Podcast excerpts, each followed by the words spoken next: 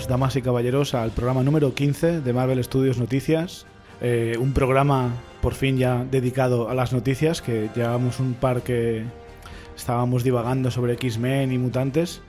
Ahora vamos a ponernos al día con lo que ha estado pasando al principio del mes de junio. Contamos con la colaboración de Harold. Buenas tardes. Buenas tardes, ¿qué tal, Chevy?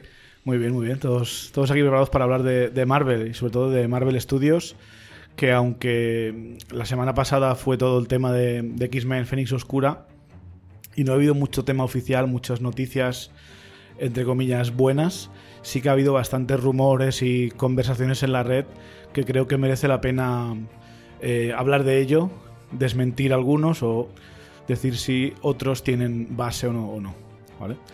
Entonces lo que vamos a hacer es, eh, primero hay un par de, emails que quiero comentar de los oyentes. Recordad que si queréis contactar con nosotros lo podéis hacer en Twitter en arroba Marvel Studios NS o en email en marvelstudiosnoticias.gmail.com. Luego hablaremos eh, de eso, de todos los rumores y también comentaremos un poco qué tal va, eh, qué tal lo ha hecho Dark Phoenix, ¿no? En, en, crítica lo comentamos en la, en la crítica que hicimos nosotros mismos, que la podéis encontrar en el capítulo número 14, conmigo y con Mate hablando de Dark Phoenix, de Phoenix Oscura. Si queréis escucharlo, es un programa cortito, no es tan largo como el que hicimos de Endgame. Lo tenéis en el canal. Pero ahora analizaremos un poquito qué tal la taquilla, qué tal el box office. Y Harold nos comentará también un poco qué le ha parecido a él para que tengáis una, una tercera perspectiva. ¿De acuerdo? Así que sin más dilación, nos ponemos a ello.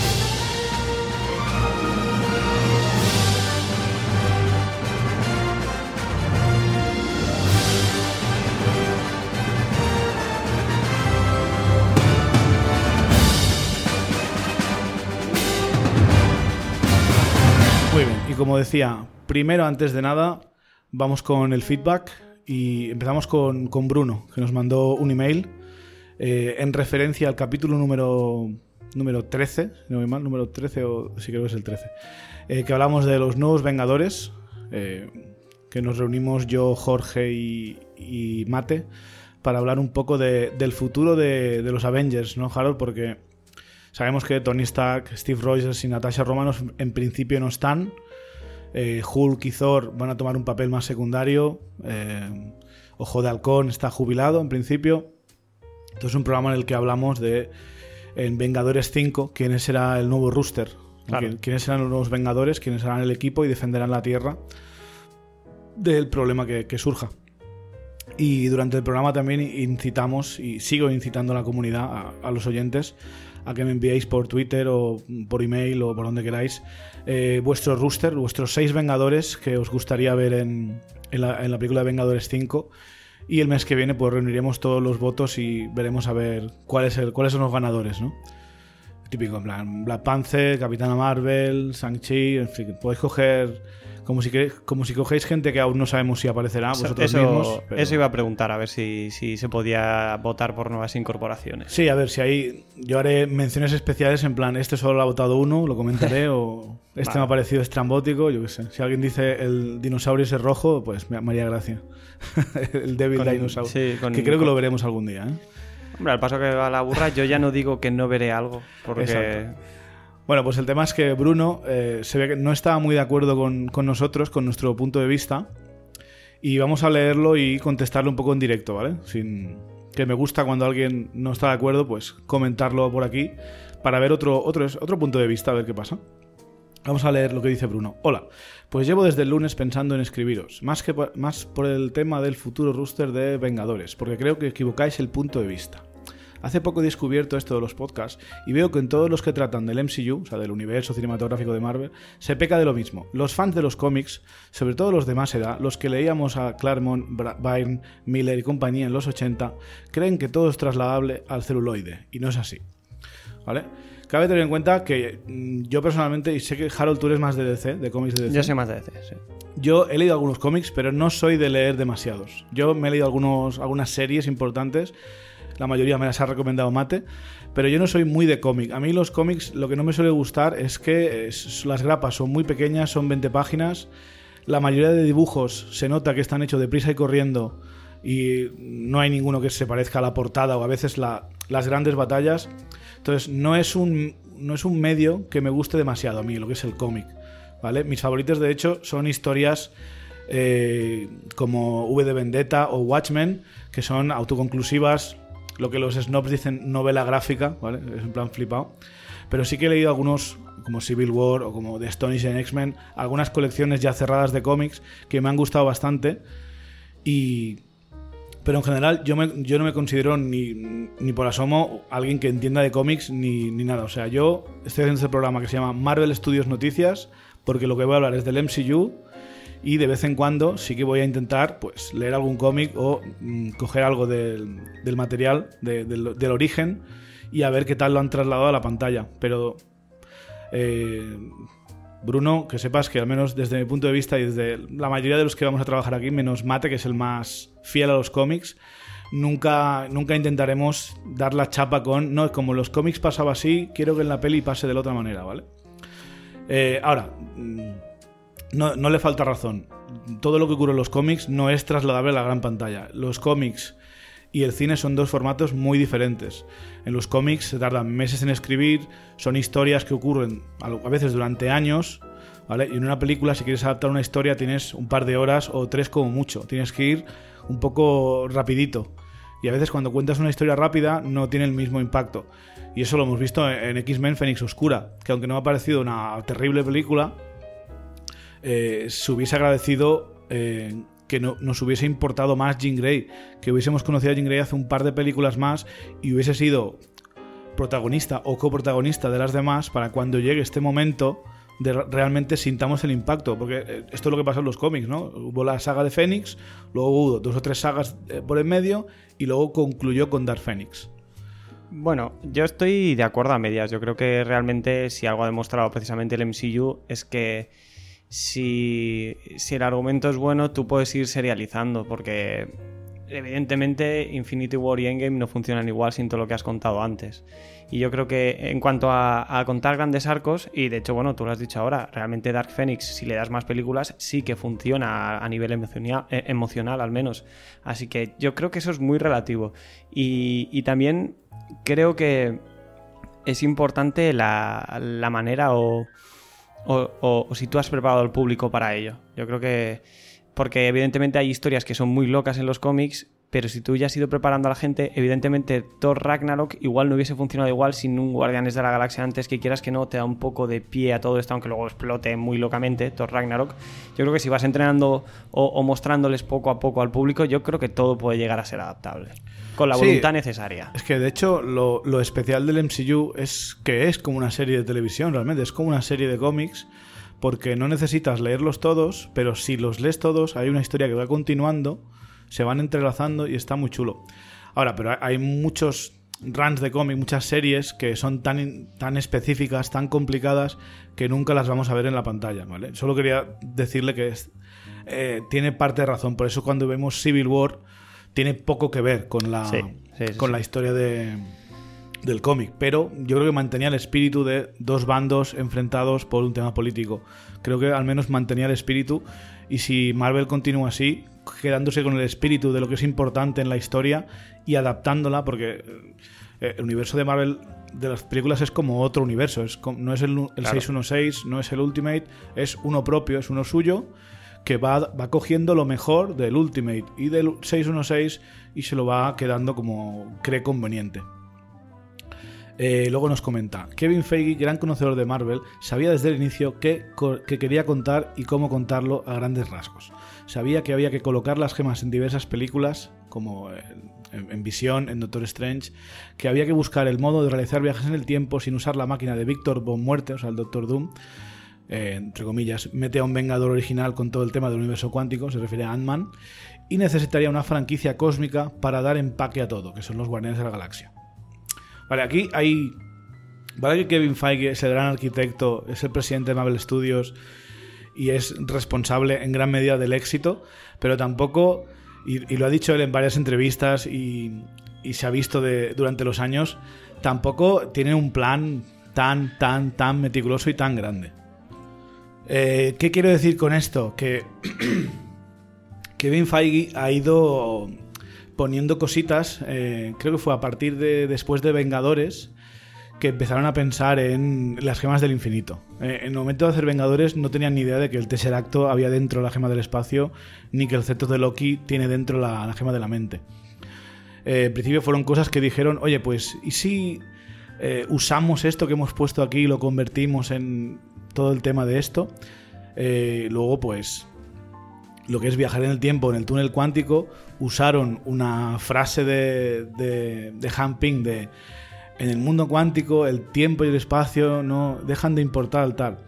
O sea, lo usan muy entre comillas, lo aprovechan y lo convierten en lo que necesitan para Endgame. Porque es una peli que la empezaron a escribir en 2015. ¿Vale? O sea, mientras lo estaban planeando todo al mismo tiempo y querían colocar varias gemas del infinito. Entonces, Kevin Feige y los demás guionistas eh, creo que construyeron bastante todo lo que es todo lo que ha sido Endgame lo construyeron bastante bien, pero tampoco tampoco me parece que Kevin Feige esclavice demasiado a los a los guionistas de cada película. Es sencillamente en esta película tiene que pasar esto, esto y esto y no puede pasar ni esto ni esto, ya está. Dentro de este de esta caja de juguetes, haz lo que quieras. Sí, el ejemplo más que me viene a mí a la mente es la visión que tiene sobre Ragnarok Thor en, en Age of Ultron y lo que luego recibimos por, por Thor Ragnarok, que no realmente no es lo mismo. Sí, no es lo mismo, pero en Evidentemente, sí lo es. Sabían que iban a, tratar eso, pero igual en ese momento del planning no lo tenían muy claro, tenían pensado otra cosa diferente. Lo dejan suficientemente vago para que el cineasta que venga después pueda hacer lo que quiera. Exacto. Y me gustaría que continuara así. Sí, esto. Hay, que, hay, que, darles libertad. Eres un director indie o un director de renombre y quieres hacer una peli para Amable Studios, no te van a decir haz lo que te dé la gana, pero Mm, solamente te van a poner las condiciones en plan, es eso, tiene que pasar esto y esto y no puede pasar esto y otro. En ese aspecto me parece que son, o, que eran mucho más férreos en, Warner Bros. con DC, que por eso han tenido tantos problemas con los directores. Pero eso en teoría en Warner Bros. y siempre lo han dicho, que han sido muy de que cada director haga lo que quiera, pero el problema Pero a la hora de la verdad... Sí, el, el problema es, sí, haz lo que quieras, pero si cuando toca editar la película vemos que no lo haces muy bien, te venimos y te la toqueteamos. Exacto. O sea, creo que es mejor para un director eh, ponerle las cosas claras, en plan, mira, vas a poder hacer lo que quieras, pero esto no puede pasar y esto tiene que pasar. Eh, así, si Dentro desde, de eso desde un principio te aseguras, por eso me gustaría, y al igual es un sueño, pero me gustaría que ahora que Marvel Studios se ha separado de Marvel Entertainment, que Kevin Feige es el presidente y parece que todo es mucho más amigable para directores y creadores, me gustaría que hicieran las paces con, con Edgar Wright. ¿Y a quién no? Hiciera otra película en plan, eh, Edgar, vamos a hacerlo bien esta vez, haz lo que quieras, hazlo bien y creo que sería muy bonito. Ha sido bonito con James Gunn de recontratarle. Sí, sí, sí. porque no podíamos ver a Edgar Wright mm, volver a intentarlo? Lo de James Gunn nos da esperanza. Recemos fuertemente.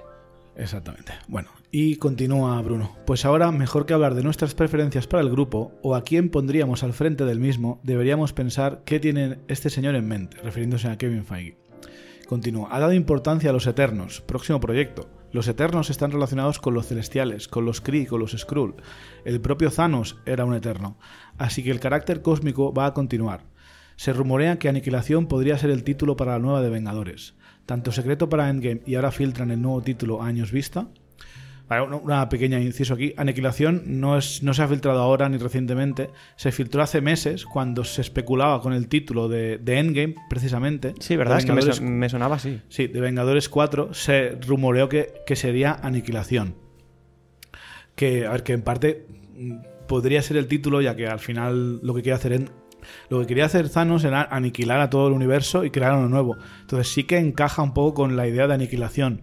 Pasa que es un desperdicio de título porque Aniquilación es uno de los mejores cómics cósmicos que ha hecho Marvel en, años. Y este sí que me lo he leído y está chulísimo. Están mezclados los, eh, los inhumanos, los mutantes, los guardianes de la galaxia, los Nova. O sea, está muy, muy chulo ese cómic si alguien lo, quiere leer. Aniquilación. Además es un, es un libro, o sea, no tienes que estar comprando 20, es una recopilación y está muy, muy chulo. ¿Qué decías, Carlos? No, que por lo que sea, yo tengo el tomo de Aniquilación en casa, pero no me lo he leído. Me lo regaló un, Pues un está- amigo que sí que lee Marvel muy- y que me lo recomendó. Así está que, oye, muy, muy níquel. le, le voy a dar caña. Pues. Entonces me alegro de que no hayan desperdiciado el título en, en una peli de Vengadores, porque Aniquilación podría ser perfectamente el título de una peli cósmica, en plan eh, Marvel Studios, Aniquilación, sin añadir nada más. Y que ya veas en el póster o en el tráiler quién sale, ¿no? Sale Capitana Marvel, salen los Eternos, Los Guardianes, salen los. Guardianes, exacto. Eh, y continúa por aquí, ¿no? Eh, Aniquilación encajaría para una suerte de, eh, para una suerte de película en la que los Guardianes, Capitana Marvel y los Nova Corps eh, fueran protagonistas. Pero no veo ninguno de los Vengadores que queda en activo en estas vicisitudes. Y precisamente es lo que, lo que quería decirle a, a Bruno, ¿no? Que él tiene como esta idea de que el camino de Vengadores 5, el camino de los Vengadores, no va a ser por donde va a tirar Kevin Feige. Y yo creo que se equivoca, porque, o se equivoca y no se equivoca, porque creo que vamos a ver las dos cosas. Creo que vamos a, ver un MCU ahora separado en el, en el frente cósmico y en el frente terrestre durante toda la fase 5. 4, perdón. Creo que vamos a ver eso, eh, lo que él dice. mm, Todo lo que esos son los guardianes eh, y los héroes más galácticos, más cósmicos, van a ir a su bola, van a, van a tener sus películas y van a tener seguramente su propio crossover. Un crossover en el que no va a haber vengadores. ¿Vale? Y luego vamos a tener porque eso lo dijo Bob Iger en una conferencia de, de accionistas, y a los accionistas no se les puede mentir, es algo que te pueden de- demandar, les dijo que habría una, una próxima película de Vengadores. Y yo imagino que es eso, que en 2022-2023 mm, estará al caer, o al igual 2024 como muy, muy tarde. Eh, y yo creo que esa película de Vengadores va a ser eh, terrestre. Va a haber los los nuevos Vengadores, que al igual hay alguno cósmico no, ya veremos, es lo que estábamos debatiendo, el otro día, pero creo que los Vengadores van a tener un enemigo terrestre. Eh, yo creo que sería lo adecuado, o sea, ya dividir por ahí. Porque realmente si ya tienes la cantidad de, de personajes suficientes como para hacerlo, luego también te facilita las cosas porque no te sientes obligado a tener a todo el mundo en la de Vengadores porque ya has tenido tu propio crossover cósmico antes o lo vas a tener después. Yo creo que sería la decisión más inteligente. Además, es eso, Aniquilación lo demuestra, son cosas que ocurren en los cómics, quiero decir. Además son, son muchos personajes, o sea, cada vez tenemos más. Es que como Vale no que empiezan... algunos, algunos han muerto, algunos se van, pero hay otros muchos que se quedan. Es que como no empiecen a dividir un poco más eh, exacto entre cósmico y estos en la Tierra y estos allí y estos allá, eh, se, les, se, les van a, se les va a hacer cada vez más difícil. Porque lo de Infinity War y Endgame, que quedase equilibrado de personajes, sobre todo Infinity War, eh, es un milagro eso. Es un milagro. Es un milagro. Y además, por mucho que tuvieran mucho éxito financiero, que hicieron mucho dinero, no creo que sea un tipo de película que, que puedas mantener cada año o cada dos años. Creo que son eventos que hay que hacer cada muchos. Hay que ir generando la, la expectativa, además, Sí. ir contándolo poco a poco. Porque si no va a cansar, la gente Claro. se cansa, entonces tienes que trabajártelo. Tienes que seguir haciendo pelis diferentes y, y que sí, que quiero un crossover entre los cósmicos y los vengadores eh, de aquí 8 o 9 años. O, como o- Secret o Wars incluso o- más. Quiero decir, Sí. eh, haz que la gente tenga hambre por verlos a todos eh, juntos de, de verdad. Sí, ¿sabes? exacto. A ver, tampoco quiere decir eso que nunca, que hasta dentro de 10 años no volvamos a ver a un guardián, o yo qué sé, si antes la película de Nova, que no lo veamos nunca con los Vengadores. Puede haber una película en la que aparezca, o una película individual, o una de crossover de Vengadores, que- que venga uno de los cósmicos. Pero yo me refiero que lo que son las amenazas, eh, que sean separadas. No, no vayamos ahora a un enemigo de Galactus o de, o de proporciones otra vez cósmicas después de Ah, hay Thanos. que- hay que Ya hemos rescalar un Ya hemos poco. tenido uno. Entonces, es eso, me gustaría volver al básico. Entonces, Bruno, estoy de acuerdo contigo en tema de, de irme a lo cósmico, pero sigo pensando que, y lo tengo claro, va a haber más películas de Vengadores. Va- vamos a tener las dos cosas. Eh, y luego continúa con el Capi, Iron Man y Viuda Negra seguros fuera de juego, con Thor y Hulk con altas probabilidades de estar también fuera. Que eso lo comentamos, seguramente Thor y Hulk tengan un papel más secundario.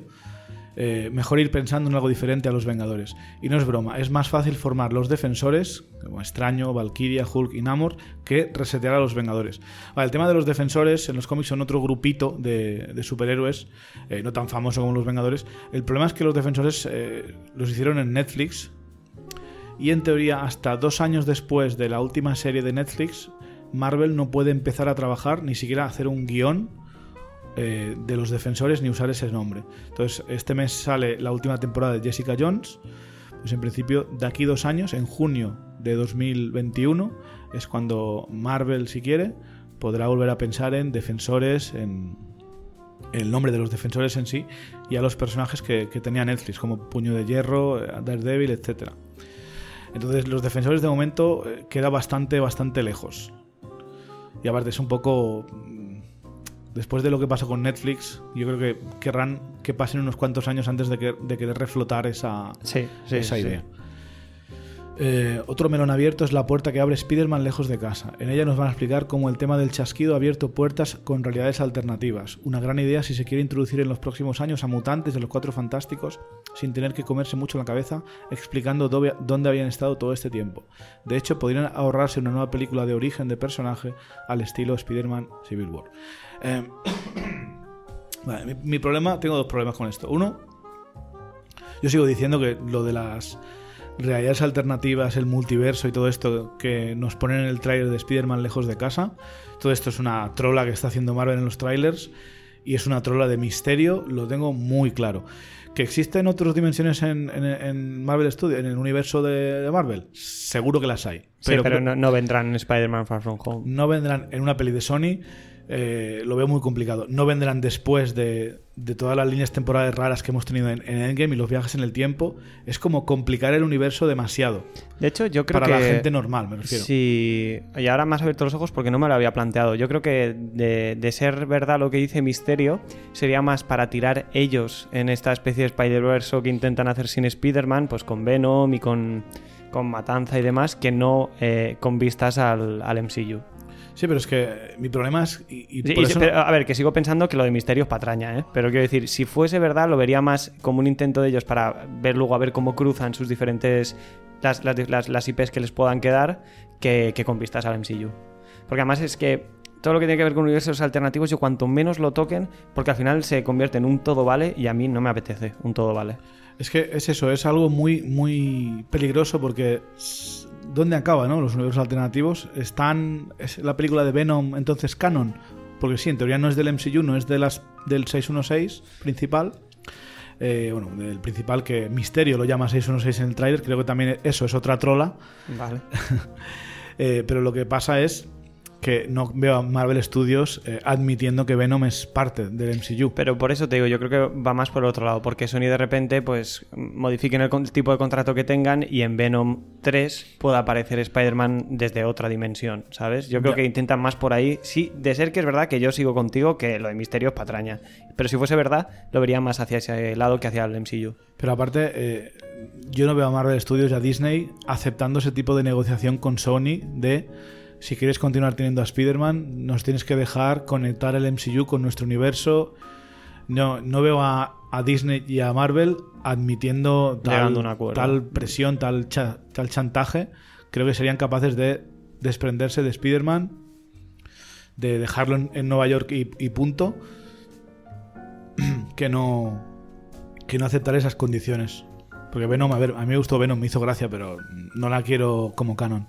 Sí, no, exactamente. O sea, Venom, si se hubiese llamado cualquier otra cosa, a mí me hubiese. O sea, no me disgustó. O sea, después de, de la lluvia de malas críticas que había escuchado, la vi y yo dije, me he pasado un buen rato. Y que al final, pues, si te paras a leer eh, las minis que tenía Venom en los 90, no son mucho mejores tampoco. Así que, no sé, me pareció un buen divertimiento. Y igual si hubiese llevado otro nombre, hubiese caído mejor entre crítica, yo creo. Sí, y mi, otro problema que tengo con, est- con este comentario de Bruno es eh, la idea, ¿no? Una gran idea si se quiere introducir en los próximos años a mutantes y a cuatro fantásticos. Me parece muy de, vagos, eh, desde el punto de vista de, de guion y de, de creador de historias, eh, explicar que los mutantes o los cuatro fantásticos entran en el mundo porque son de otra dimensión y punto. Me parece muy, muy de vagos, muy de...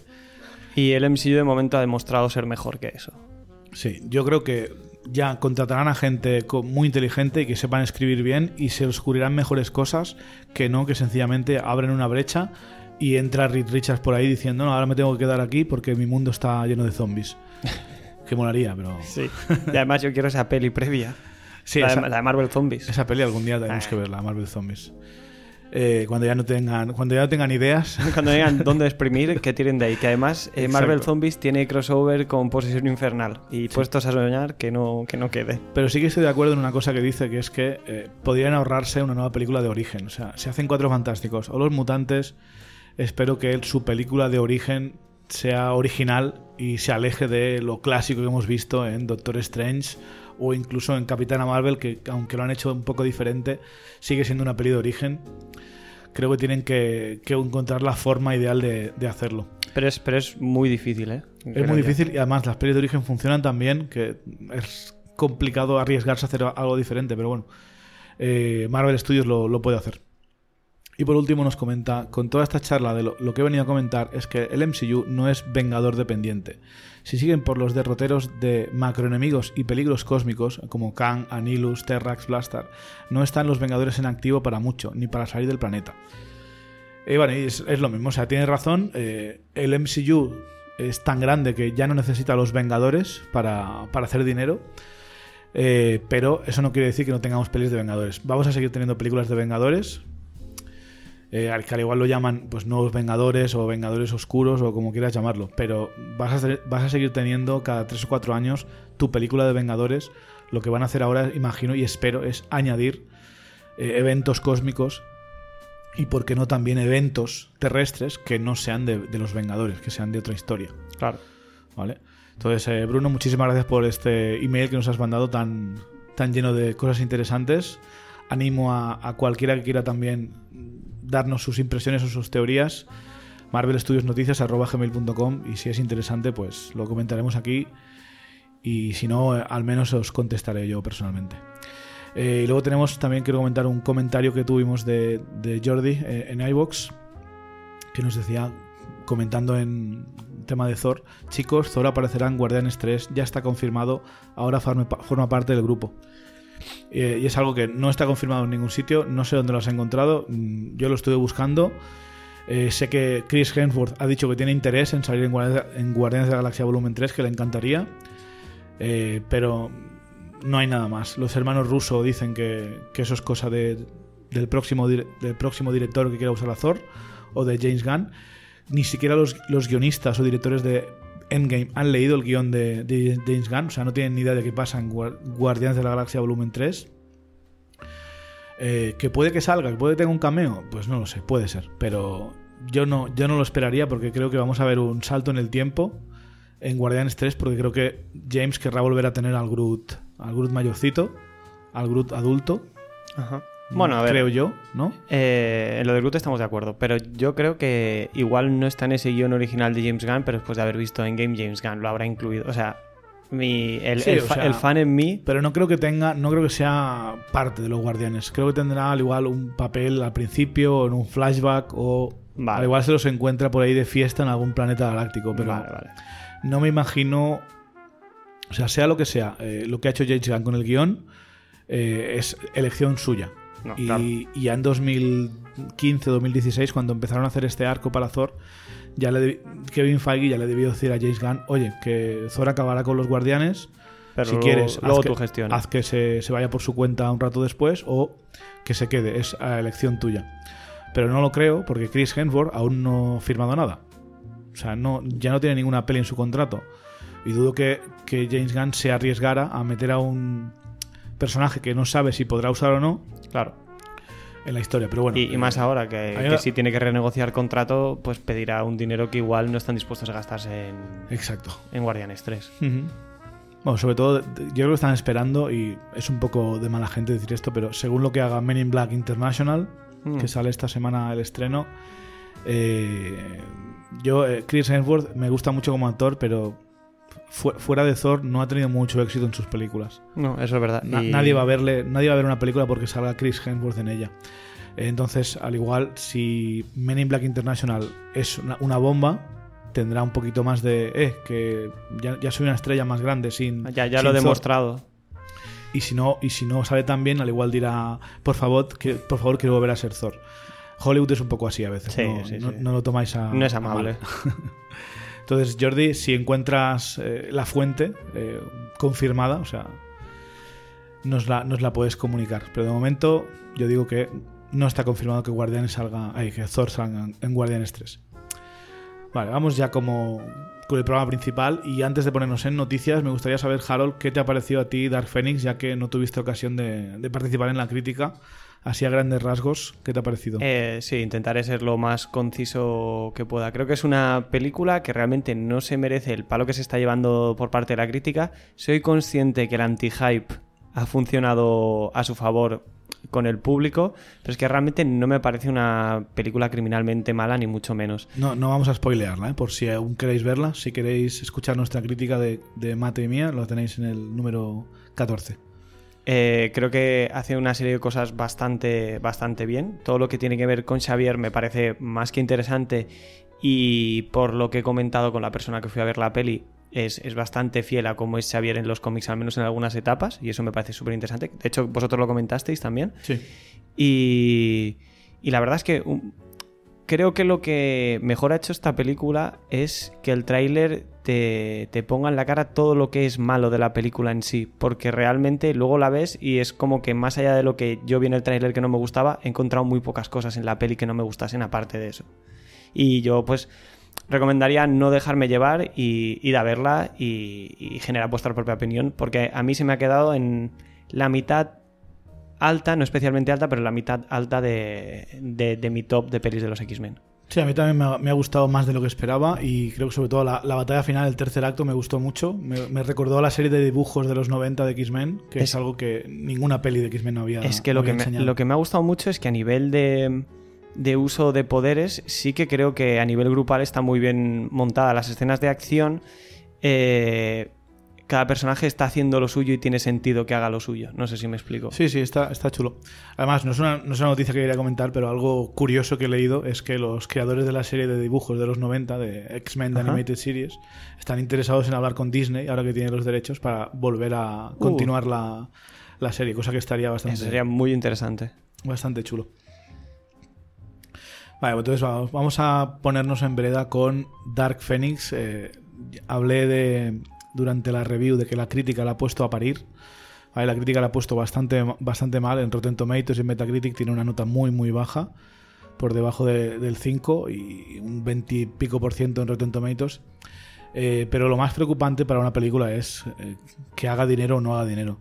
Y esta eh, en todo el mundo lleva ahora 140 millones, que puede parecer mucho, pero es que se ha estrenado ya en todas partes. No, no o sea, no, ni parece mucho. Quiero decir, si tienes en cuenta que es eh, box office del mundo, buah, sí, es, inclu es, criminal. Incluyendo China. O sea, incluyendo China, criminal. Incluyendo China y se ha estrenado prácticamente ya todo el mundo, quedan un par de países, pero los principales ya están. O sea, esta película está proyectada a acabar al igual haciendo 250, 300 millones en todo el mundo. Les habrá costado hacerla fácil, unos 200, con los reshoots 250 y marketing unos 300.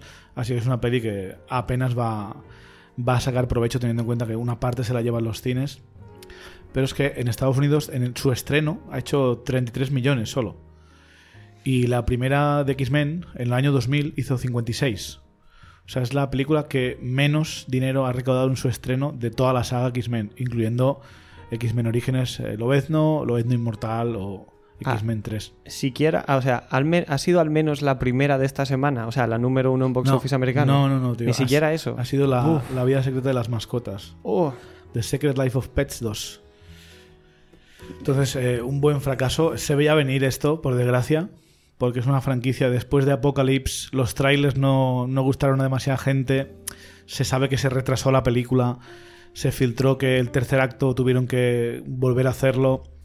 Eh, luego está el tema de la compra de Fox, todos los fans, o, muchos de ellos diciendo esto es un poco como un lame duck, que se dice en inglés, que es algo que ya nadie quiere, porque lo que queremos es ver a los X-Men en, en, el Marvel Cinematic Universe. O sea, es honesto, ¿no? Decir eso es lo que queremos todos, queremos ver a, a un cíclope bien hecho, a Lobezno, pues con, con, los Vengadores y eso, o al menos en ese mundo. Sí. Entonces esta película tenía mucho, mucho, mucho en contra. Y aún así, digo, a mí me ha gustado y creo que si os gusta la saga X-Men o pelis de, de, superhéroes deberíais verla porque es entretenida.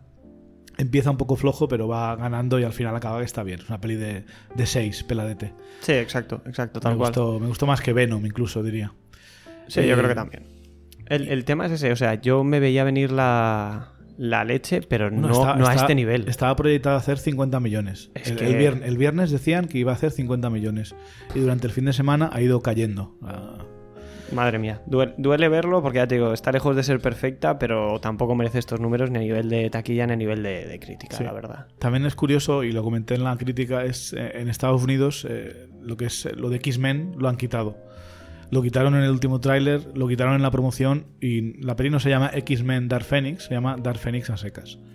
Y es un poco, creo, eh, esto debe, ser movida de, Disney, de decirle a Fox... Cuanto antes quitemos el nombre de X-Men de en medio... No, me manches más lo de X-Men, por favor. en fin. Eh, y luego, si queréis saber qué tal va Vengadores Endgame, está a 2.730 millones. Quedan 58 millones para alcanzar Avatar. Entonces, eh, en Estados Unidos le deben quedar 15, mm, 20 millones más por, por hacer. Entonces se va a quedar eso, a, a 30 milloncejos, 35 milloncejos de... A las puertas, ¿eh? De coger Avatar y yo creo que lo que va a hacer Disney, que ya lo hizo Avatar, o sea, no, para mí no es trampa. Sé, por dónde vas. Y lo hizo Titanic, es relanzar la película tal vez a final de año o el año que viene. Al igual una, una sesión doble con Infinity War y Endgame. Uh, yo se la pagaría, yo, ¿eh? iría, ¿eh? Yo iría.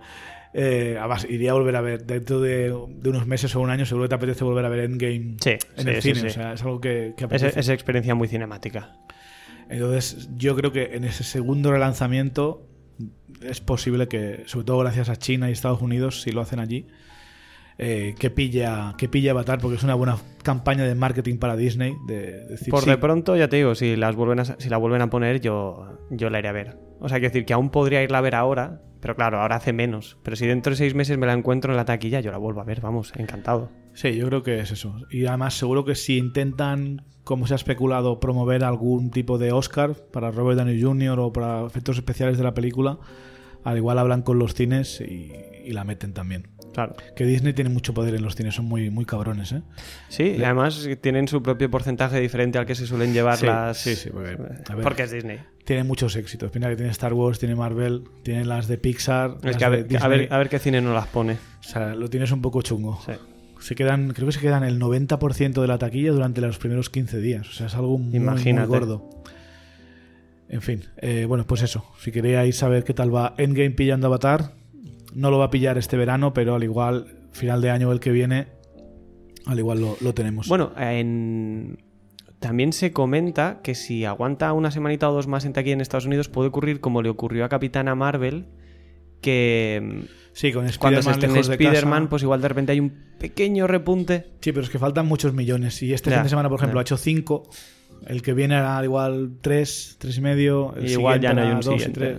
O sea, cuesta, cuesta bastante. Está proyectado a, a, que no va a llegar. Eh, que bueno, que tampoco es lo que haga falta. Piensa que cuando se estrenó Avatar no había el millón de streamings que hay ahora, no había tanta, no se estrenó en verano, no había tanta competencia. Claro, es que era, era, era otro, otro landscape. Ya no había el, eh, Avatar tenía el boom del 3D que tenías que ver en 3D sí o sí. De hecho, Avatar yo solo la he visto en 3D en el cine, no la he vuelto a ver. no, he sentido ¿eh? la necesidad de hacerlo. Yo igual, pero veré Avatar 2. O sea, sí, no tengo muchas ganas, pero. Cuando se estrene. Es James Cameron. Sí. Si dirige James Cameron, hay que, hay que ir a verlo. Eh, continuamos, vamos a meternos ya con las noticias. Y una noticia que ha estado ocurriendo durante las últimas semanas, que no quería comentarlo porque era bastante mm, alejado de lo que es el MCU y lo que es los cómics y tal, pero creo que es interesante a nivel de Hollywood. Y es que durante estos últimos meses se ha estado pasando una ley en, en uno de los estados donde está donde de Estados Unidos eh, donde está la ciudad de Atlanta que es donde eh, Marvel Studios ha, sí, ha rodado muchas de las películas como son Black Panther Capitán América Civil War Infinity War y Endgame. Han rodado ahí estas películas en, los sets en, las localizaciones de Atlanta porque allí les daban retornos en impuestos vale plan tú vas allí dices voy a gastar una película 300 millones en producción Atlanta me devuelve 50 millones son 50 mm. millones que te puedes gastar en la película. Claro. Eh, entonces, muchas producciones de Hollywood han estado durante años yendo allí, superproducciones, yendo allí para, para grabar gracias a, estas devoluciones de impuestos. El problema es que en Georgia aún no se ha aprobado, pero se ha pasado como para, creo que en enero o en, febrero la ratifican, la ley esta de, de, prohibición de aborto a partir de no sé cuántas semanas o no sé cuánto tiempo. ¿Vale? Que independientemente si estáis a favor o en contra, Eh, esto afecta a, lo que es Hollywood, porque Hollywood, lo que es California, es un estado más de izquierda, sobre todo lo que es Hollywood, y los estudios de cine, los actores, los directores son bastante vocales. Entonces hay, muchos que se negarían a rodar en Atlanta, a, a- rodar, a rodar en, una, en un estado que tenga esta ley por temas morales, ¿no? por temas personales, por creencias. Entonces, muchas de las grandes producciones de, de Hollywood, eh, algunas, algunas que- han pronunciado ya que no van a rodar allí si esta ley se aprueba. Y Disney no ha dicho oficialmente que, que no va a rodar, pero el CEO Bob Iger lo, de- lo, dejó más o menos Lo dejo entrever. lo dejó entrever que, que no rodarían más allí si, Claro. si prohíben el derecho a toda esta gente y tal. Es, es una manera de hacer pressing social. ¿Qué significa eso para nosotros? Eh, significa pues que eh, Marvel Studios tendría que incrementar su, su producción en, en Pinewood Studios, como son en Reino Unido, en el estudio de Australia. Al igual tendría que volver a grabar en California o en otro estado, donde se están empezando a aprobar otras leyes también que dan más impuestos y tal. Pero en definitiva, que ah, esto puede significar eh, que o Marvel tendrá, o Disney tendrá que subir el presupuesto de las películas, de las producciones, o mm, tendremos un poquito de menos efectos especiales o pelis más cortas si no, si no hacen eso, ¿no? Porque tendrán alguna, encontrar alguna forma de abaratar costes. Claro, claro, Estamos hablando de, de un 20% que te que pierdes. Que te soplan, claro. Entonces no sé cómo va a afectar esto, lo comentaremos por aquí. Por suerte Marvel Studios es un estudio que tiene tanto éxito que creo que Disney les permitirá mantener el presupuesto aunque tengan que, que aumentarlo, aunque no tengan esas devoluciones de impuestos. Pero si ocurre algo, algo malo con el tema de producción, pues lo, lo comentaré. Eh, luego tenemos algo que se filtró hace unos días, que es... Se filtró una imagen, y te la voy a poner aquí, Jaro, para- tú no sé si la has visto, de No. Thanos jovencito. No, no, no. Sí, y es una, es una imagen que se filtró en Twitter, luego la quitaron, pero de un concept art de, de ¿cómo se llama esto? Del- lo que hacen los estudios de cine, pues antes de hacer la Diseño peli, de producción. diseño de producción, contratan artistas en plan, eh, dibújame qué tal se ven los personajes, lo- las armas, las, Sí. las localizaciones, y se ve, en la imagen se ve a un joven Thanos con el resto de su familia, que se presume que es su padre y su hermana, eh, que ellos son de, piel más blanca, más rosa. Eh, y esto se especula que es algo, es conceptar para Los Eternos, para la próxima película de, de Marvel Studios en noviembre del año que viene, que lidia un poco con más el tema cósmico. Eh, y bueno, Thanos es lila porque tiene el síndrome este de los Deviants, que se dice. Los Deviants son, son eternos que salen como con una deficiencia, con un, con un problema. Suelen ser malvados los Deviants a causa de esto. Ajá. Mm, Aún no me he leído el cómic de los Eternos, lo, lo haremos con Mate, haremos un programa especial. Pero básicamente su- esto sugiere que podríamos ver a, a un Thanos joven o en un flashback o al igual en la película, si enteras en flashback, eh, un joven Thanos en los Eternos, es lo que se presume, ¿no? Creo que el concept art de este es legítimo, o sea, esto es verdad. Ahora, eh, en una película, yo tengo, tengo el de Capitana Marvel ahí, hay cientos de páginas de, de concept art y al igual se usa un 30% de ellos. O sea, no, no te tienes que fiarte de porque haya una imagen de Thanos joven, lo vayas a ver sí o sí en Los Eternos, Claro. pero al igual en un flashback o en algún momento, como un easter egg, como un guiño, al igual lo. Sí, co- como lo tejido ver. conectivo un poco. Sí, yo- yo, creo que estaría chulo verle ahí con, con su familia antes de convertirse en el asesino que, que acaba siendo. Eh, sería, sería curioso ver a, Thanos de jovencito. Si queréis buscar esta, esta foto la podéis encontrar en, ponéis en Google Thanos Eternals o Thanos Eternos y lo veréis. Eh, Luego tenemos una noticia de MCU Cosmic, es una página web que ha ace- ha acertado a veces con son reportes eh, y otras no, así que nos lo vamos coger con pinzas, pero merece la pena discutirlo. Que es que Keanu Reeves podría estar en conversaciones para aparecer en Los Eternos. Keanu Reeves, que lo vimos hace recientemente con John Wick 3, su carrera está a la alza. Después de también saldrá en la próxima película de Billy Ted. Y en Cyberpunk. Y eh, le hemos visto anunciado que va a ah. salir en el juego- videojuego este de CD Projekt de Cyberpunk 77, creo que es, 2077. O sea, la carrera de Keanu Reeves está real- en realza. Este año se cumple el 20 aniversario de Matrix, Buah. así que es un poco curioso. Eh, y bueno, se, me fío de esta noticia. Podría fiarme de que Marvel está interesado en Keanu Reeves. Ahora no tengo muy claro si Keanu estaría interesado en meterse en otra franquicia como es como es Marvel. Podría ser, ¿eh? Yo Eh, creo que, que dependería un poco de lo que le ofrezcan. Yo, por ejemplo, lo puedo ver como en un papel parecido al que pudiese tener em, eh, Willem Dafoe en Aquaman. Quiero decir, no, no un- eh, en primera línea, ni mucho menos, haciendo algún tipo de papel secundario, una o dos pelis. Algo, yo, yo podría verlo y me interesaría mucho verlo. Yo creo hecho. que a, a Keanu le gustaría hacer de villano, de malvado, porque creo que no ha hecho de malvado, a menos en ningún rol importante. en Ninguno ninguna- que me en venga a la cabeza. película. Y se especula eh, que podría ser eh, Draug. Bueno, Draug o Druig se llama. Que es uno de los principales o de los primeros villanos de los Eternos. Que es un. Vamos a ver, con perilla, pelo negro, eh, la piel así un poquito rosa, roja. Eh, tiene poderes, lo típico de muchos eternos, que es que vuela, es, es fuerte, lanza rayos por las manos y por los ojos, puede controlar la materia. Eh, os- mm, no sé, a ver, eh, no, es- no me importa demasiado quién va a interpretar Keanu Reeves, pero me gustaría mucho ver a Keanu Reeves en, en una peli de Marvel. Me da igual si es Los Eternos, me da igual cuál es. Otra que se especula también podría ser el Namor, que también se especula que podría ser introducido en una peli de, de Los Eternos. Yo creo que para Namor van a buscar a alguien un poco más joven. Alguien Sí, que les pueda aguantar es más. Pero bueno, es que Keanu Reeves es un poco un vampiro, ¿eh? Es un poco un vampiro, pero en John Wick 3 eh, ya no se le ve mucho sin camisa, ¿eh? No sé si me explico. Yo creo que, que su, su halo de eterno joven se- está llegando a su fin esa etapa de su vida.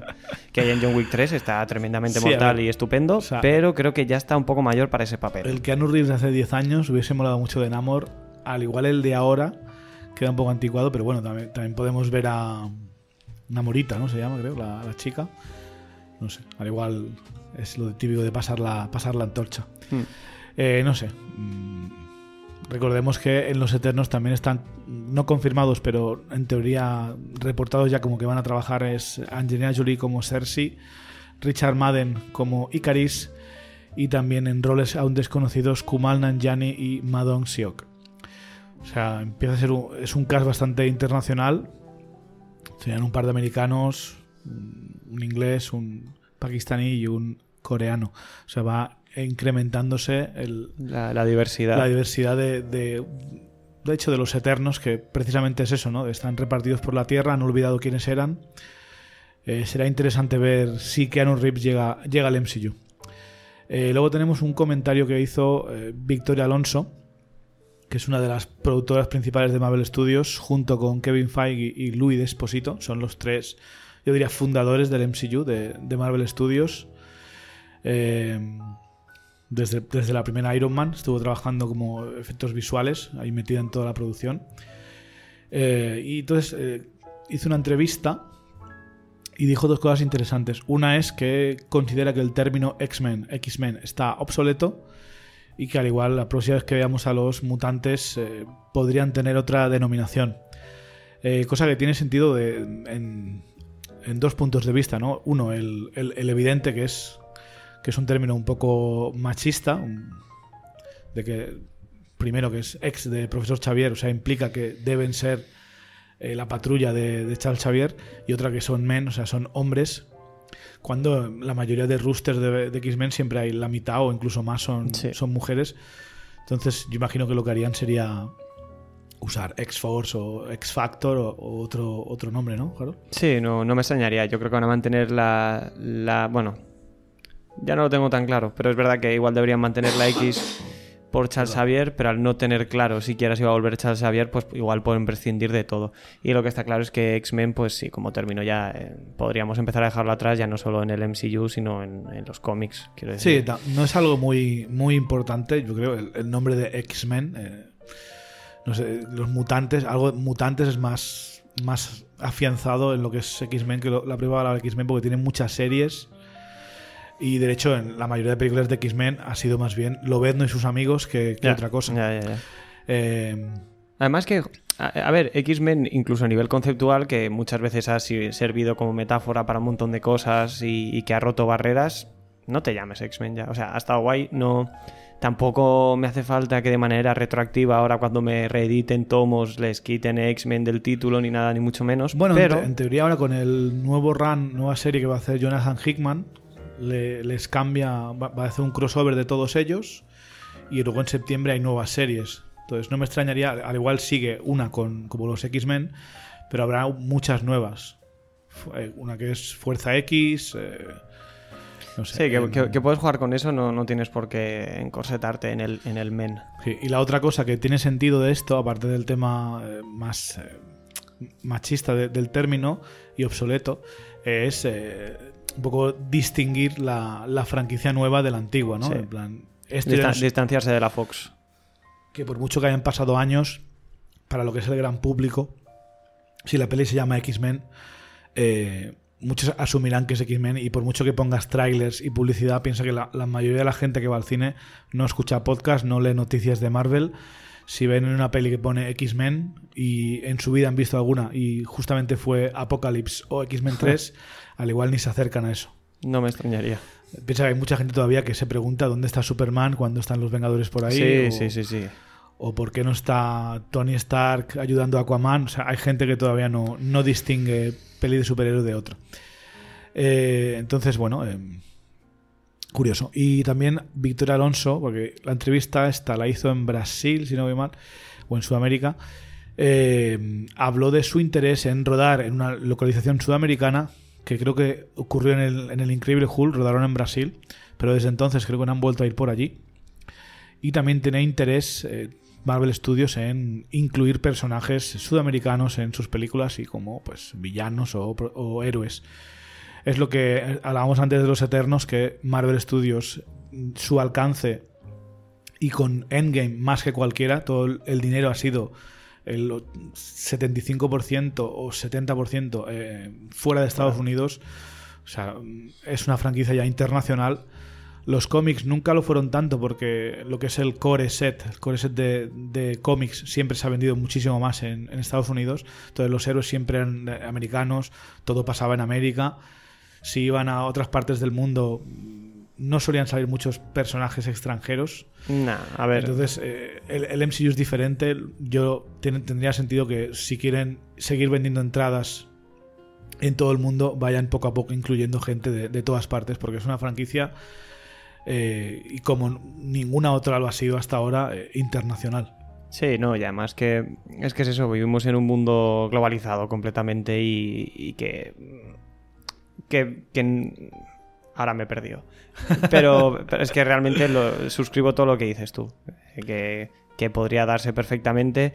eh, no es para nada americacéntrico el MCU, porque al final, lo que es dices tú, la, la- la Capitán- taquilla responde Capitán por todas América partes. era de todo menos pesado con la sí, bandera. menos, o sea, menos patriota salvaje, que va, que va.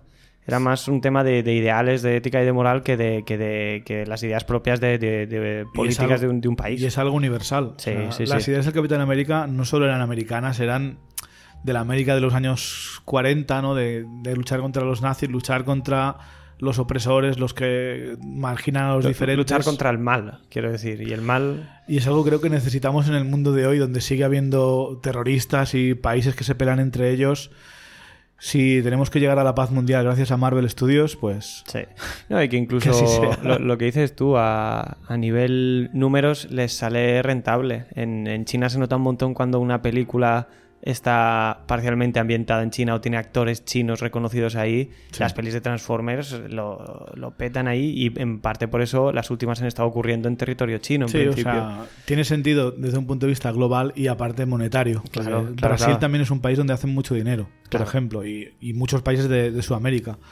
Y seguro que pones a un actor latinoamericano por allí, sudamericano. eh, Pues, dices, pues sí, como cabeza de cartel va a ir la gente a verla Sí, seguro. es como sí. cuando eh, segura, a ver, ya es porque es un peliculón, pero no es país para, para viejos. Seguramente en España tuvo una taquilla especialmente interesante, más allá de lo que pudo recaudar en el propio Estados Unidos por Javier Bardem. Porque Sí. a todo el mundo quería ver qué hacía Javier Bardem en la peli de los americanos. Sí, exacto.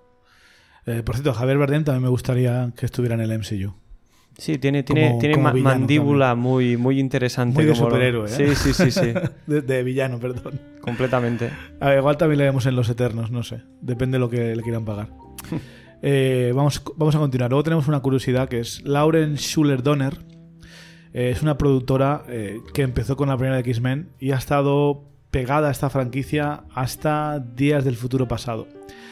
A Lauren Schuller-Donner se la conoce, deberíais conocerla y ahora os diré por qué es tan importante esta mujer. Es la que contrató a Kevin Feige como asistente de producción durante el rodaje de X-Men. Entonces, quieras o no, y han seguido siendo amigos durante todos estos años. Entonces es un poco, le debemos un poquito a esta, a esta mujer, a esta Le- productora. Le debemos mucho respeto a esta señora. Vio algo en Kevin, entonces eh, hay que darle las gracias. La- eh, lo gracioso es que durante, no sé si fue el viernes o el, o el sábado, puso un tweet y a la hora lo borró, ¿vale? Pero sabes cómo es Internet, que no, nada Na- queda... nada, nada desaparece en internet. Exacto. Y lo que, lo se ve que mucha gente le estaba dando, dando el pésame por lo que había pasado con Dark Phoenix, por las críticas y, y todo el rollo. Y en el tweet dijo: Ahorraos vuestras condolencias, no tuve nada que ver ni con Apocalypse, ni Nuevos Mutantes, ni Fénix, ni Fénix Oscura.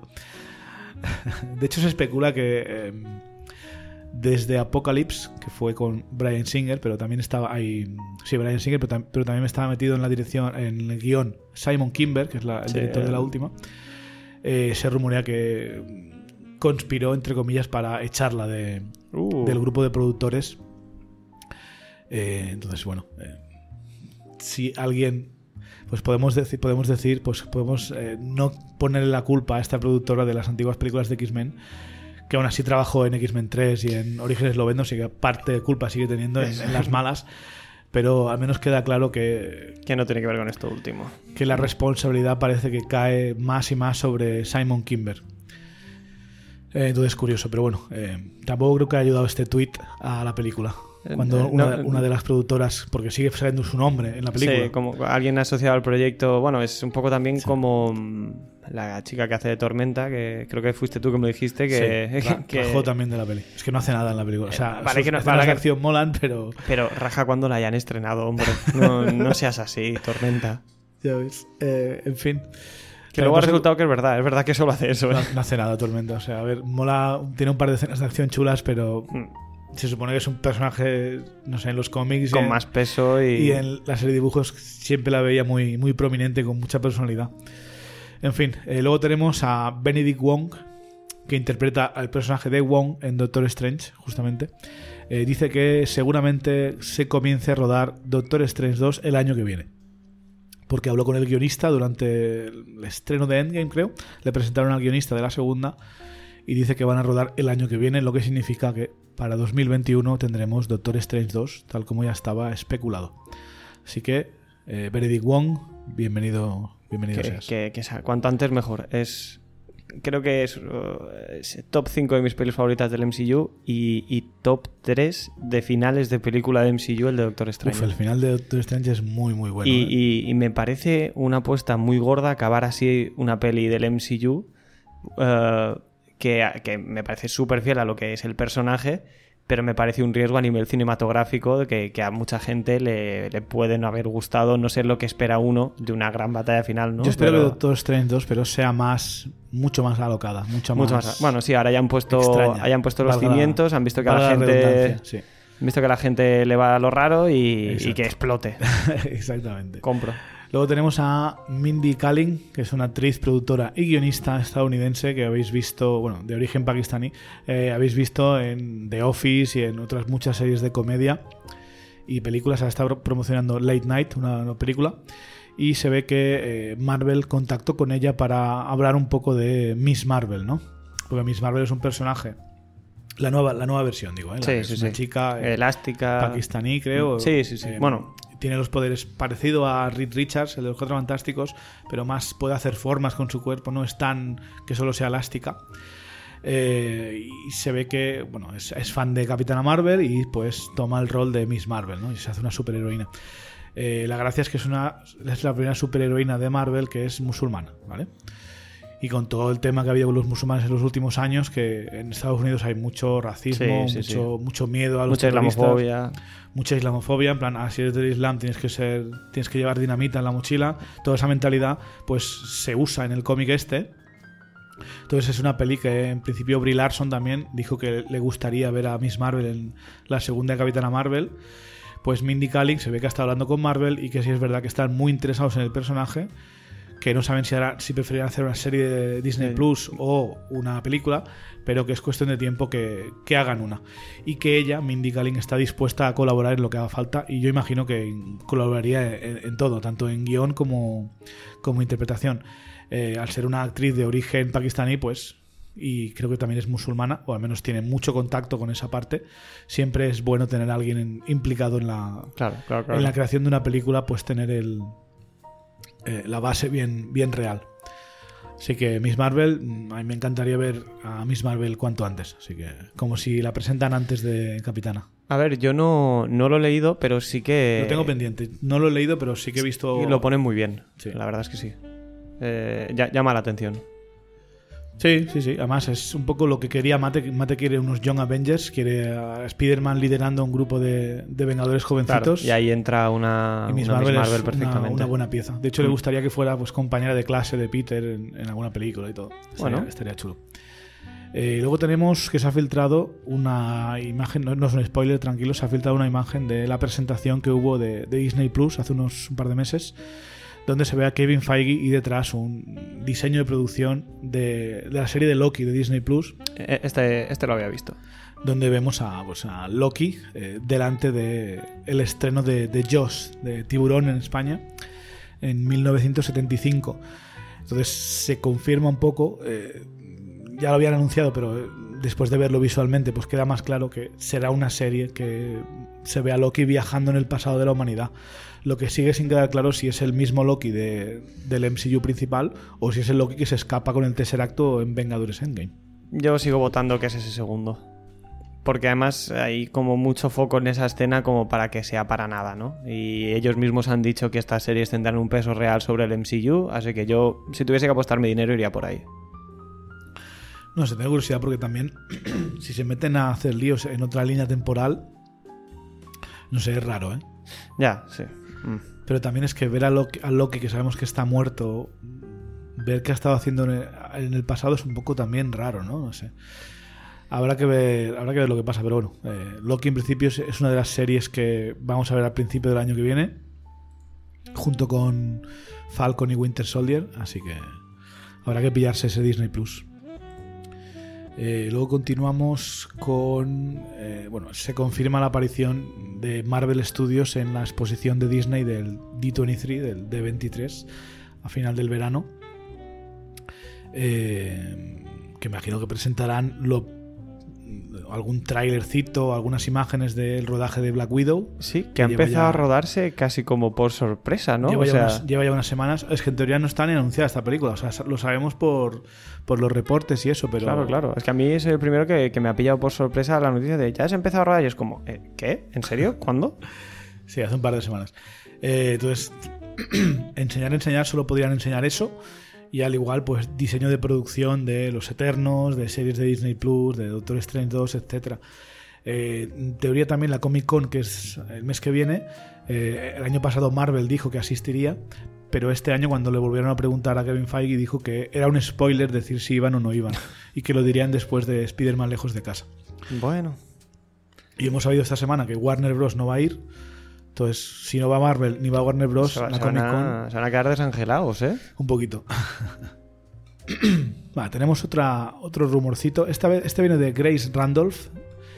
eh, que si queréis saber quién es, es una, una mujer que hace análisis de películas y de trailers en su canal de YouTube que es Beyond the Trailer. eh, y que hace unos años era host, era la que presentaba el programa de This Week on Marvel en el canal de Marvel Entertainment de YouTube. Eh, dice que vamos a ver a Nosman Osborn muy pronto. Entonces, asumiendo que se refiere a lejos de casa y asumiendo que vamos a ver a Norman Osborn, o sea, el Duende Verde, en, en lejos de casa, ya podemos asumir también que se- la Torre de los Vengadores la ha comprado él. ¿Vale? Em, Yo, era, yo era de los que pensaba que ahí pondrían la Torre de los Cuatro Fantásticos. Yo es que me gustaría que fuera la Torre de los Cuatro Fantásticos, pero también me gustaría que quedara como ambiguo en la peli. Sí. ¿no? Que hay un, nuevo, hay un nuevo dueño, ya está reformada, pero aún no se sabe quién es. Eh, a ver, Grace Randolph, no sé, no os fiáis mucho de ella porque no está en el negocio de scoops, de, de contar Sí, filtraciones pero tampoco no sé qué tiene que ganar esta mujer diciendo esto. Entonces, en cierta manera, tampoco creo que esté mintiendo. Mm, al igual vemos a Norman Osborn en Spider-Man lejos de casa, pero yo no creo que sea un personaje muy importante. Eh, al igual es. Al igual vamos al final, o al igual, sí, igual está, tiene un papel- pla- al igual está plantando, detrás de plantando Misterio. semillas del futuro. Sí, porque la especulación es que en Spider-Man 3, si, si, han, si han renovado, eh, veríamos a los seis siniestros. Entonces. Que es lo que se parece. Tienen como una fijación, igual que tenían la fijación en sacar a Fénix Oscura, sí o sí, eh, en, las, en la saga de Spider-Man en Sony están obsesionados ¿eh? con, con los seis siniestros. Yo, ta- yo también los quiero ver, los seis siniestros. ¿eh? Ya, mira, yo digo esto, pero, pero me Y, fliparía y verlos. de- ¿eh? y luego quiero una peli de los seis siniestros en la que son solo, cinco. Es, que hay una, sí, hay una. Hay un cómic que, se- que es esto, esos los, los seis siniestros. eh, y, y la gracia es que son solo cinco. son solo cinco. Porque perdieron a uno y no han conseguido nunca. Reemplazarlo, Sí, ¿no? y durante el cómic recuerdo que creo que van en- intentando reclutar el como sexto. casting. Sí, entonces Spider-Man se mete bastante con ellos cuando se los encuentra. Eh, y son, son básicamente los perdedores, son Shocker y gente así, Vale. Scorpion, o sea, villanos que pobrecitos no intentan evitar a Spider-Man. Exacto. En fin, si vemos a Norman Osborn en Spider-Man lejos de casa, bienvenido sea. Yo lo único que espero es que no, no corran en convertirlo en el Duende Verde, que, que, Nah. que tarden un poco. ¿no? Sí, que, que creen ahí un vínculo, una relación con, con Peter de algún tipo para que luego sea Peter un poco con- más. ¿Cómo se llama el hijo de Norman Osborn? Harry Osborn, Harry Osborn. poco a poco. Hmm. Crear ahí Claro. un.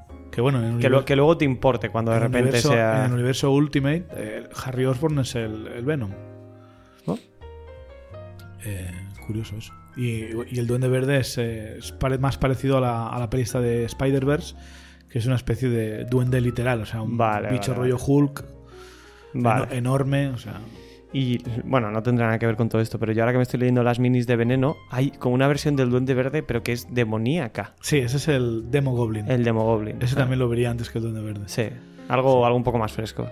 Mm. Y luego está el Hobgoblin, El- que es el duende a secas, Sí, que sí, es, sí, sí. es un tío disfrazado. Que ese también me gustaría porque es más divertido. Ja. Es que Sí, sí, eh, Es, es menos intenso. Sí, es que el Duende Verde está, ha salido dos veces ya en las pelis. Una parecía un malo de los Power Rangers Y además que, que y, en parece. la, y, en la, y la siguiente era, era horrible. El Mm. Dane DeHaan ese. Uf. Duro, duro, ¿eh? Duro. Eh. Hablaremos de Spider-Man. eh, en un par de eh, semanas, pero- no he visto nin- ninguna de las de Amazing Spider-Man. Ninguna de las dos. la- No, no por nada, simplemente no he encontrado el momento y nunca me, me ha llamado mucho la atención. Es muy guapo Andrew Garfield, ¿no? Sí, a ver, a mí la primera me gustó, está bien. Eh, aunque no me gusta el lagarto este con el morro que parece más humano, no soy muy fan de eso, pero bueno, la peli está bien. Eso sí, la segunda no, no pude, con- pillarla. no ¿no? pude con ella. ¿eh? Es- era, como una, era como Batman Forever, pero, pero viéndola ahora que soy mayor. Vale. Vale, entonces era bastante duro. Y, y sin poderte escudar en una serie de los 60 igual, ¿no? Exacto, que Joel. Schumacher dijo, no, no, yo hacía homenaje Joder, a... de hecho, la serie". Ja- Jamie Foxx hace el mismo papel que, que Jim Carrey hace de Enigma, o sea, Ah. de un zumbao perdido. Mm. Sí. Eh, sí, seguimos. Otro, otro rumor que se ha desmentido, pero bueno, eh, ha ido corriendo por la red y como mucha gente ve, ve rumores, pero luego no ve cuando se desmienten porque no son tan divertidos de informar, El buen clickbait. Eh, que es que la página bgr.com mm, reportó que Marvel estaba trabajando ya en la película de los Cuatro Fantásticos, que tenía fecha y todo para 2022, que tenía un escritor y que la iba a dirigir Peyton Reed, que es el que ha hecho las dos de, Ant-Man, que ya hace 15 años era, o, o 20, porque hace un mogollón de las primeras, era- es el que contactó con Fox queriendo dirigir las adaptaciones de los Cuatro Fantásticos. Esto luego lo desmintió. eh, bueno, a ver, mm, la página en sí no es fiable porque no han reportado nunca en su vida nada. O sea, lo estuve mirando, o sea, de fiable tiene poco. Eh, pero el Roger Wardell, que es el caballero este misterioso, que nadie sabe quién es, pero tiene un, tweet, un Twitter donde en diciembre y enero eh, acertó cosas de Vengadores Endgame. Entonces todo el mundo está Wow. mirando a ver qué tiene que decir este hombre. Pues este hombre dijo que, dijo que lo de los cuatro fantásticos es mentira, que Marvel tiene bastante ya en preparación. Eh, a ver, cuatro fantásticos yo os quiero ver cuanto antes y cuanto antes mejor, sobre todo al Doctor Doom. Pero entiendo que acaban, acaban ahora de tener los derechos. Están eh, rodando Black Widow, están todavía acabando de escribir seguramente Black Panther 2, Doctor Strange 2, están haciendo la preproducción de Marvel The Eternals. O sea, da- de- da- Es que, es que en, qué- en Hay que qué darles momento tiempo. se ponen con ello. hay que darles decir. tiempo, hay que darles Sí. tiempo. O sea, Además, esto es, es- bueno, es lo que decimos siempre, pero esto, e- estas introducciones sí que exigen de una planificación de, oye, tenemos que hacer que esto funcione porque tiene que funcionar. Yo que se lo tomen con calma, cero prisas y bueno, lo que sí, lo que yo siempre he dicho, estoy seguro que veremos antes Cuatro Fantásticos que X-Men. sí, yo creo que también. Mm. Pero tampoco creo que pase mucho más tiempo. ¿eh? Al igual uno o dos años entre una cosa y la otra. Eh, y bueno, em, luego hay un par de, de cosas, de tweets interesantes del Roger Ward del Este que comentaré después, porque estos sí que son como ha acertado en el pasado. Me gustaría considerar lo que dice este hombre como spoilers. Vale. Vale, entonces me sale un poco mal. Eh, luego sé que hay mucha gente que no le gusta, pues, eh, lo que es eh, spoilers que no vienen del estudio o de fuentes cercanas al estudio, como son pues Hollywood Reporter, Deadline o ya me dirás. páginas web. spoilers son spoilers. Sí, pero en plan, una cosa son spoilers controlados, que son los que va en plan Keanu Reeves como. Los Eternos, o este actor participará en tal peli, o este será el villano de la película, ¿vale? Pero hay- hay- este hombre ha hablado de dos películas que ni siquiera sabemos todavía cuándo se estrenan. Y a ver, puede ser basura o no, pero igualmente merece la pena comentarlo. Entonces lo voy a comentar después de- del final del episodio, ¿vale? Eh, bueno, o sea, quería daros las gracias a todos eh, por escucharnos. Recordad que podéis contactar con nosotros a través de Twitter en arroba Marvel Studios NS o mandarnos un email a marvelstudiosnoticias.gmail.com. Y yo nos gustaría que nos mandarais vuestro feedback respecto a los nuevos Vengadores. Seguimos pidiendo la alineación. ¿Quién os gustaría que fueran vuestros seis Vengadores de la, de la próxima película? Eh, no sé, Harold, ¿cuáles te gustaría tú que fueran los seis Vengadores? ¿Has pensado? Eh, así ahora mismo a contrapié no te puedo dar una lista, pero, pero prometo preparar una. Prometo preparar la, próxima nos comentas la tuya. Recordad que podéis escuchar nuestra crítica de Dark Phoenix, eh, hablando a fondo yo y Mate de la película, en el capítulo número 14 de Marvel Studios Noticias. Eh, en el próximo programa hablaremos del futuro de los X-Men de la Patrulla X en el MCU. Hablaremos de qué, qué series creemos que faltan por adaptar en la gran pantalla, qué X-Men o X-Women falta, faltan por aparecer, porque hay muchos personajes repetidos durante esta época de Fox, pero otros que no se han aprovechado bien, o otros que nunca hemos visto, que creo que deberíamos ver en el MCU, antes que repetir otros que ya están cansados. Eh, y también cómo creemos, eh, tanto cómo cree la red, los fans que ya, ya tienen sus teorías, o cómo creemos nosotros desde Marvel Studios Noticias que Marvel va a introducir a los mutantes en el MCU, porque es divertido pensar varias formas de que se puede hacer y tal. Así que si no te vas a quedar con los spoilers, esto ha sido todo. Ha sido un placer. Hasta la próxima. Bueno, eh, perdón. Harold, muchas gracias por participar. Nada, a ti por invitarme. Ok. Hasta luego, chicos. Vale, y para los que os quedáis, pues eh, un par de spoilers. No, a ver, no, yo es algo que leo porque me da igual. Mm, Yo una película, a menos que me hablen de- del tercer acto o de- del twist de la película, del giro de la película o de cómo acaba, eso sí que no me gusta saberlo, pero no me, no me importa saber de antemano quiénes son los villanos o quiénes son los personajes que van a salir Sí, cosas que igual en un tráiler ya, un tráiler ya lo, te lo vamos a ver. Entonces, eh, Roger Wardell ha, ha comentado sobre Do- Doctor Strange 2 que volveremos a ver a Tilda Swinton. No sé si al igual en un papel, en un flashback, o al igual la veremos eh, como una ilusión de, de Nightmare, que es el villano de la peli, en principio, eh, pesadilla. Eh, comenta que veremos a Jericho Drum y Clea en la película. Jericho Drum es Doctor Voodoo Vale. que es un tío que puede teletransportarse a él y a todos los demás. Es como un Nightcrawler o como un Runner Nocturno Plus. Vale. Y aparte hace magia y cosas raras. Y tiene un nombre chulísimo. Jericho Drum, Doctor Voodoo. sí. Doctor Voodoo. Y vimos a su padre, creo, a su hermano, creo que a su hermano, en Doctor Strange, que es el, el guardián de Londres, Vale. el que, que llevaba Vale, la porra. Al, principio de, de la peli, ¿no? Cuando. Sí. Vale. Eh, no, no, ese no, ese no. El, cuando la primera pelea que tiene Doctor Strange es el hombre de color, eh, color es el negro cachas Vale, con un, sí, sí, sí, con perdona, un chaleco vale, vale. verde eh, que lle- lleva una porra, una cachiporra. Vale, algo vale, así. vale, vale. y lo matan los lo, mata Max Mikkelsen y sus discípulos delante de, delante de Strange. Pues este en principio se llamaba Drum también y se supone que es el hermano de, de Jericho Drum. Y luego tenemos a Clea, que Clea es como otro interés amoroso de Doctor Strange, pero más importante es una hechicera.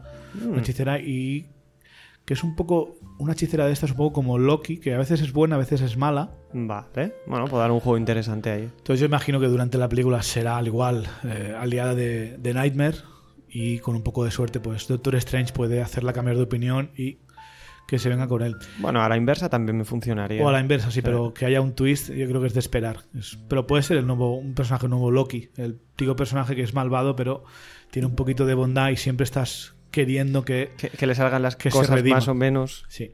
Y también nos dice Roger Wardell que Clea eh, será interpretada por una actriz asiática, ¿vale? Para dar un poquito más de variedad. Eh, y lo más importante para Roger Wardell, que es un- una coña, pero que van a volver los guantes de Doctor Strange. Que, A mí me va bien, ¿eh? no, pero es que es gracioso. Sí, que sí, se los quite y se los ponga, creo que es más divertido para, Mm. para el personaje. Eh, y luego nos comenta también un spoiler de Guardianes de la Galaxia, Guardianes de la Galaxia Volumen 3. Y es que el creador se descubre que el creador de Rocket Raccoon, del mapache, es el alto evolucionador, el High Evolutionary, que yo he hablado de él en otro, en otro programa. eh, Sí, que un- de hecho me hablaste a mí si no voy es un ente superpoderoso que se dedica a ir por el universo, pues mutando y toqueteando a, a razas eh, a- de planetas y jugando con ellas. Entonces encaja un poco con, con lo que le hizo al pobre Rocket, ¿no? que cogió un animal estúpido y lo convirtió en un genio violento. Eh, también descubrimos que Drax, eh, su hija, la hija de Drax sigue viva. y Es un poco para cerrar su arco, imagino, darle una esperanza y al igual se, se retira con ella. Eh, Rocket descubre un interés amoroso cuando conoce a Laila, a Lila o Lilla, no sé cómo lo pronuncian en L-Y-L-L-A, que es una nutria como él, o sea, una nutria súper avanzada. Me encanta. O sea, no sabía que tenía tantas ganas de ver algo así en mi vida, pero necesito verlo ya. Eh, en los cómics conoce a una que es como un, un mapache como él, pero en chica. Aquí imagino para no que no sean todos mapaches. eh, Sí, para, para no quitarle un poco lo que lo hace especial. Sí. Y por último, que Nebula y Star-Lord eh, se harán amigos. Cosa que, bueno, si van a estar juntos en la nave, pues mejor llevarte bien con tus compañeros. Sí. No sé, son cosas que está diciendo este hombre. Cogerlo con pinzas porque, a ver, eh, tuvo razón con lo de Endgame hace, uno- hace unos meses, pero eso puede ser, puede ser porque trabajó en la película, porque tenía contacto con alguien de la película, pero puede ser que ahora ya no tenga ese contacto. No, y incluso Vale. que, que en algún punto estas informaciones pueden haber sido reales, pero pueden haber dado ya Pueden segundos borradores y demás, y que todo esto ya no exactamente. Pero si hay gente que le interesa esto, pues eh, ahí, ahí lo tenéis, por si teníais curiosidad de qué está pasando con Guardianes de la Galaxia Volumen 3 y con Doctor Strange 2. Entonces esto si no lo reporta un site así de prensa público, yo me lo tomaría, lo cogería con pinzas de momento, pero es interesante. Eh, así que ahora sí, que nos vamos. Harold, muchísimas gracias por estar aquí Cuando tú quieras. y a ustedes les veo en el próximo programa. Un saludo.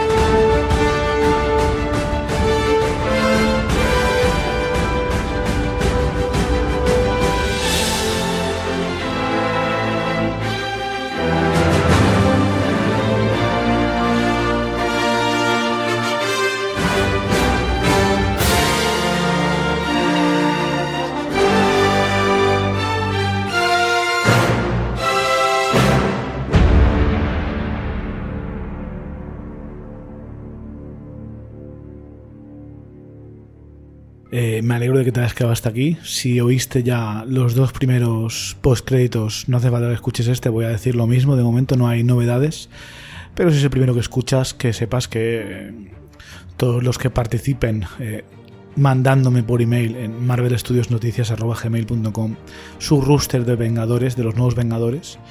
recuerdo que son seis Vengadores que sigan vivos o en activo al menos de momento para la próxima película, eh, cuáles serían tus, tus seis favoritos, eh, y me pongas en el asunto o en el mensaje eh, escena postcréditos o postcrédito, entran en el sorteo de dos premios que mandaremos a, a, un, par de, oyentes. haremos el sorteo en el próximo mes, el 1 de julio. da igual donde estés, es un sorteo internacional, no te preocupes y dejar elegir lo que queráis, en plan un muñeco de Funko Pop, una figura de Marvel Select, una película en Blu-ray de Marvel, algo relacionado con Marvel. Así que anímate, eh, mándame el feedback y tendrás tu recompensa. Aparte, el próximo programa o el siguiente, lo tengo que decidir, eh, haremos otro programa, otro sorteo, perdón, eh, en el que regalaré dos premios más. Esto sí, para todos los oyentes, no hará falta escucharme en el postcrédito. Eh, y también podrás participar en esta si tienes el doble de oportunidades. Así que muchas gracias por escucharme. Yo soy Chevy y os veré en el próximo episodio.